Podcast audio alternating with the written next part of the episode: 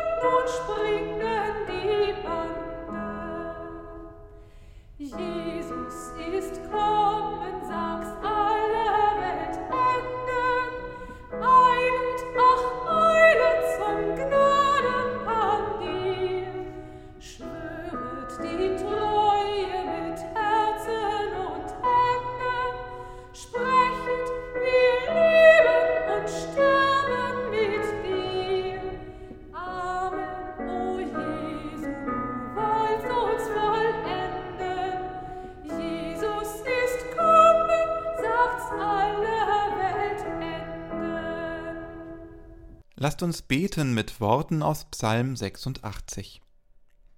Herr, neige deine Ohren und erhöre mich, denn ich bin elend und arm. Bewahre meine Seele, denn ich bin dir treu. Hilf du, mein Gott, deinem Knechte, der sich verlässt auf dich. Denn du, Herr, bist gut und gnädig, von großer Güte allen, die dich anrufen. Vernimm, Herr, mein Gebet und merke auf die Stimme meines Flehens. In der Not rufe ich dich an, du wolltest mich erhören. Herr, es ist dir keiner gleich unter den Göttern, und niemand kann tun, was du tust. Alle Völker, die du gemacht hast, werden kommen und vor dir anbeten, Herr, und deinen Namen ehren, dass du so groß bist und Wunder tust und du allein Gott bist. Weise mir, Herr, deinen Weg, dass ich wandle in deiner Wahrheit. Erhalte mein Herz bei dem einen, dass ich deinen Namen fürchte.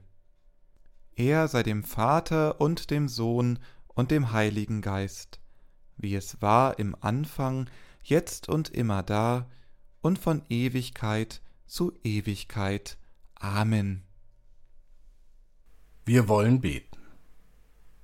Herr, Jesus Christus, du lädst uns ein, in der Gemeinschaft der Heiligen zu leben, die von Osten und Westen kommen, von Norden und von Süden, um mit dir im Reich Gottes zu Tische zu sitzen. Lass uns deine Einladung hören, die jedem Menschen gilt, der sich vertrauensvoll deinem Wort öffnet und sein Leben nach dir ausrichtet. Komm uns entgegen, wie das Licht des Morgensternes. Amen.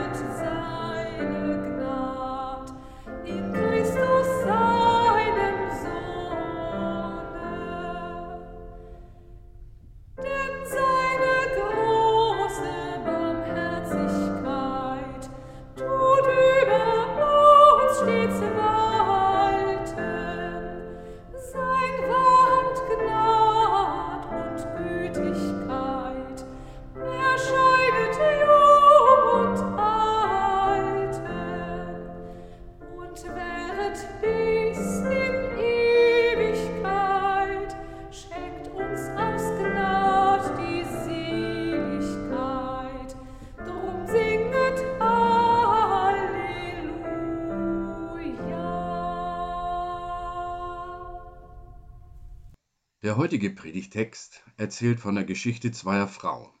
Sie machen sich auf den Weg ins Ungewisse. Sie haben dafür ganz unterschiedliche Gründe. Trotzdem sind sie eng miteinander verbunden. Wir hören aus dem Buch Ruth im ersten Kapitel. Es war zu der Zeit, als Richter in Israel regierten. Wieder einmal herrschte Hunger im Land. Da verließ ein Mann die Stadt Bethlehem in Juda er wollte mit seiner Frau und seinen zwei Söhnen eine Zeit lang im Land Moab leben. Der Mann hieß Elimelech und seine Frau hieß Noomi. Seine beiden Söhne hießen Machlon und Kiljon. Sie gehörten zur Großfamilie der Ephratiter, die aus Bethlehem im Land Juda kam. Sie gingen nach Moab und ließen sich dort nieder. Da starb Nomis Mann Elimelech und sie blieb mit ihren zwei Söhnen zurück. Die beiden heirateten Moabiterinnen. Eine hieß Orpha und die andere Ruth. Ungefähr zehn Jahre lang wohnten sie in Moab. Dann starben auch die beiden Söhne Machlon und Kilion. Nomi blieb allein zurück, ohne Söhne und Mann. Liebe Hörerinnen und Hörer, in manchen Orten wird man geboren, Manche sucht man sich selbst aus. Zu manchen wird man gerufen und in manch anderen findet man sich in der Not wieder. So geht es auch der Familie von Noomi und Elimelech. Ihr eigentlicher Lebensmittelpunkt liegt in Bethlehem in Juda, die Heimat ihrer großen Familie, der Ephratiter. Die Heimat. Ein Ort großer Verbundenheit. Daran denke ich gerne, an diese besondere Luft an die Aussicht, an all die schönen Erinnerungen. Ich denke an mein Elternhaus, die Kirche, in der ich getauft wurde, die Gegend, in der ich zu dem gemacht wurde, der ich jetzt bin. Wie schwer muss es für Noomis Familie sein, ihren geliebten Heimatort zu verlassen. Eine Hungersnot treibt das Ehepaar mit ihren beiden Söhnen in die Fremde in das Nachbarland Moab, das sich auf der anderen Seite des Sees Genezareth befindet. Alte Verbindungen werden getrennt.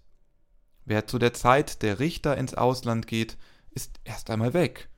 Kein Telefon, keine E-Mail, keine Zoom-Konferenz. Aus den Augen, aus dem Sinn. Nachdem sich die Familie in Moab niedergelassen hat, erlebt Noomi ihren ersten Schicksalsschlag. Ihr Mann Elimelech stirbt. Neue Verbindungen werden eingegangen. Die beiden Söhne heiraten. Es scheint bergauf zu gehen. Beginnt unsere Geschichte doch noch gut? Da müssen wir sie leider enttäuschen. Nach zehn Jahren sterben beide Männer. Alle, die mit der Familie von Elimelech direkt verwandt sind, sind tot. Noomi steht am Ende. Sie hat keine Enkelkinder und ihre Söhne sind tot. Niemand kann die Familiendynastie fortsetzen. Es bleiben nur lose Fäden übrig. Alle drei Frauen, Nomi, Orpha und Ruth, stellen sich die Frage, was verbindet sie jetzt noch miteinander? Diese Erfahrung des Beziehungsabbruchs ist uns auch heute nicht fremd. Vertraute Freunde, die eigenen Eltern oder sogar Kinder, der oder die geliebte Partnerin sterben. Man bleibt einsam zurück. Das tut weh. Wirft aus der Bahn. Was soll Noomi noch in Moab? Nichts hält sie mehr. Sie wird als Fremde von niemand anders unterstützt. Es bleibt nur noch eine Lösung. Noomi machte sich auf und zog aus Moab weg, zusammen mit ihren Schwiegertöchtern. Sie hatte dort nämlich erfahren, dass der Herr sich um sein Volk kümmerte und ihm Brot gab. So verließ sie den Ort, an dem sie gelebt hatte. Die beiden Schwiegertöchter begleiteten sie auf dem Weg zurück ins Land Juda. Unterwegs sagte Noomi zu ihren beiden Schwiegertöchtern Kehrt um, geht zu euren Müttern zurück. Der Herr soll euch genauso lieben, wie ihr die Verstorbenen und auch mich geliebt habt. Er soll dafür sorgen, dass sie ein neues Zuhause findet, bei neuen Ehemännern.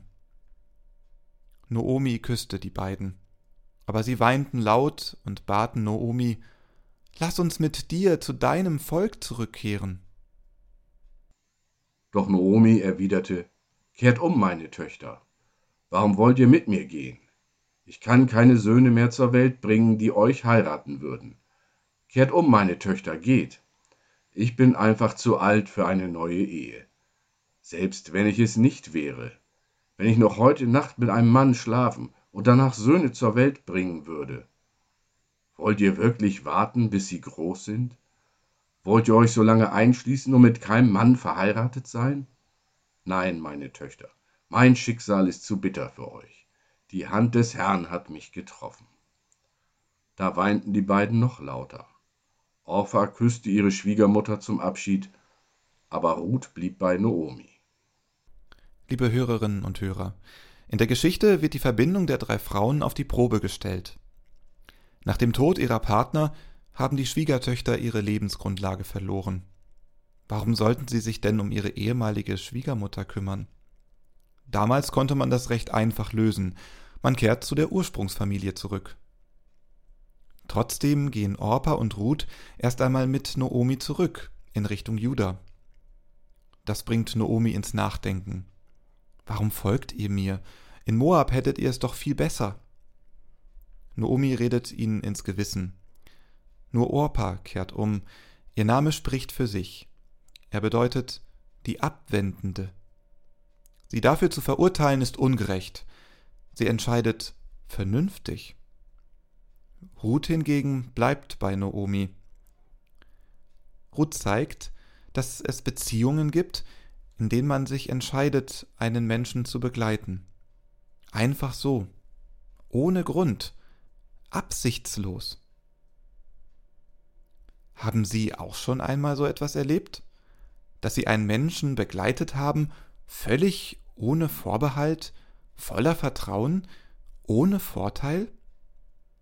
Was verbindet Sie mit diesen Menschen?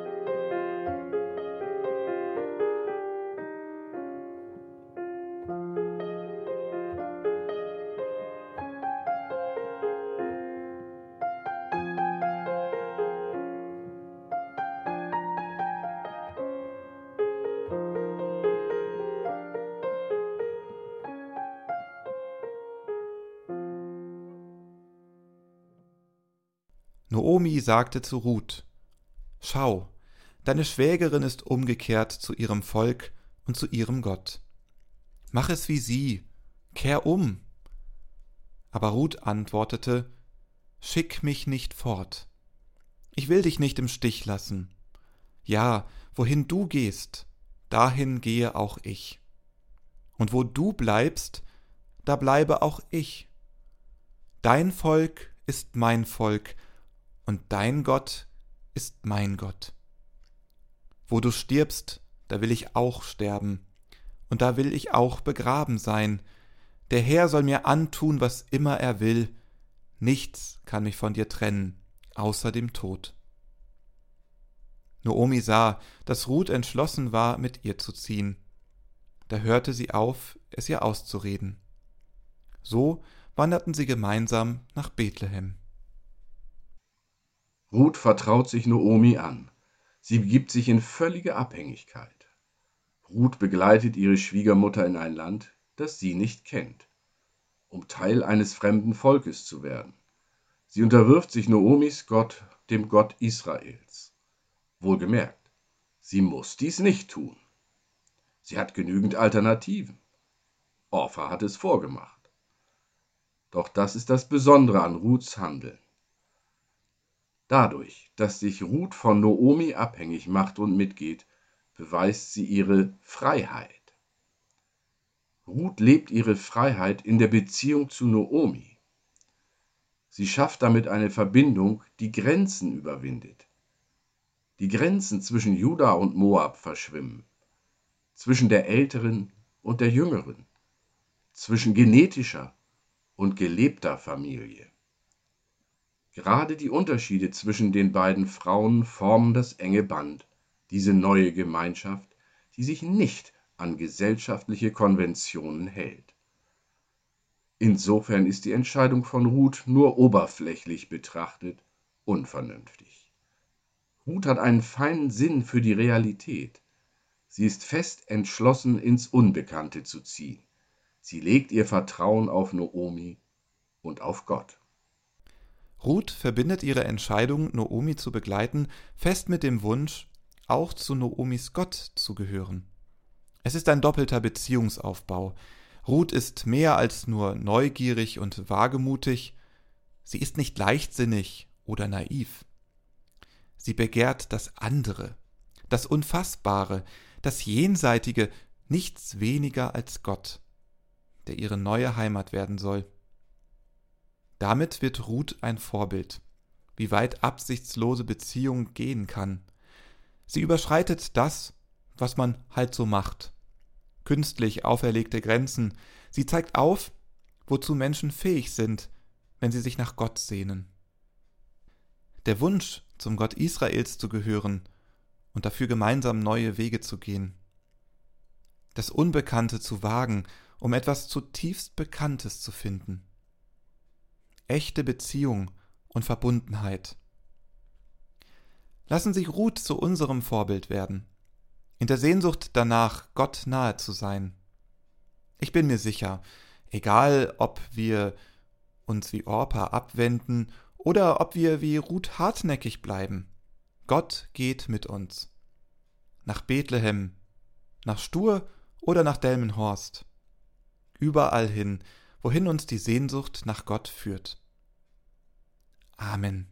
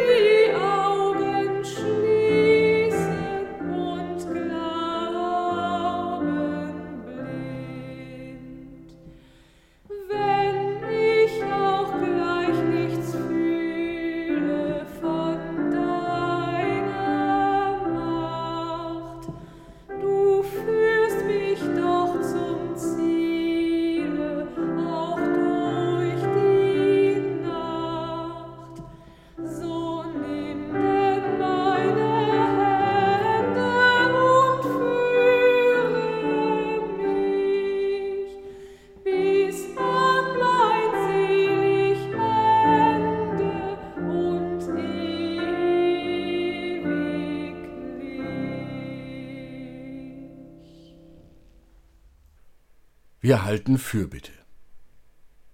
Herr, du ewiges Licht, wenn wir uns mit dir auf den Weg der Nachfolge machen, strahlt das Licht unseres Glaubens aus auf die Dunkelheiten dieser Welt.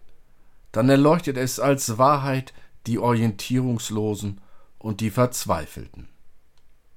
Lass unsere Mitmenschen und uns selbst hellhörig und neugierig werden für den Sinn unseres Lebens. Schenke uns einen Glauben, der sich in den Gefährdungen unseres Alltages bewährt. Gott, wir bitten dich, lass die Corona-Impfungen auch dahingehend wirken, dass die Geimpften niemanden mehr anstecken können und so auch wieder der Besuch von Großveranstaltungen wie im Weserstadion möglich wird. Wir bitten dich um Ideen, Mut und Ausdauer, damit der Kontakt zu Familie, Freunden und Bekannten erhalten bleibt.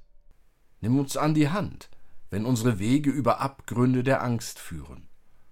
Geborgen in deiner Liebe vertrauen wir darauf, dass dein Reich schon heute beginnen kann, mitten in unserem Leben. Amen. So lasst uns beten mit den Worten unseres Herrn Jesus Christus. Vater unser im Himmel, geheiligt werde dein Name, dein Reich komme, dein Wille geschehe, wie im Himmel, so auf Erden. Unser tägliches Brot gib uns heute, und vergib uns unsere Schuld, wie auch wir vergeben unseren Schuldigern. Und führe uns nicht in Versuchung, sondern erlöse uns von dem Bösen. Denn dein ist das Reich und die Kraft und die Herrlichkeit in Ewigkeit. Amen.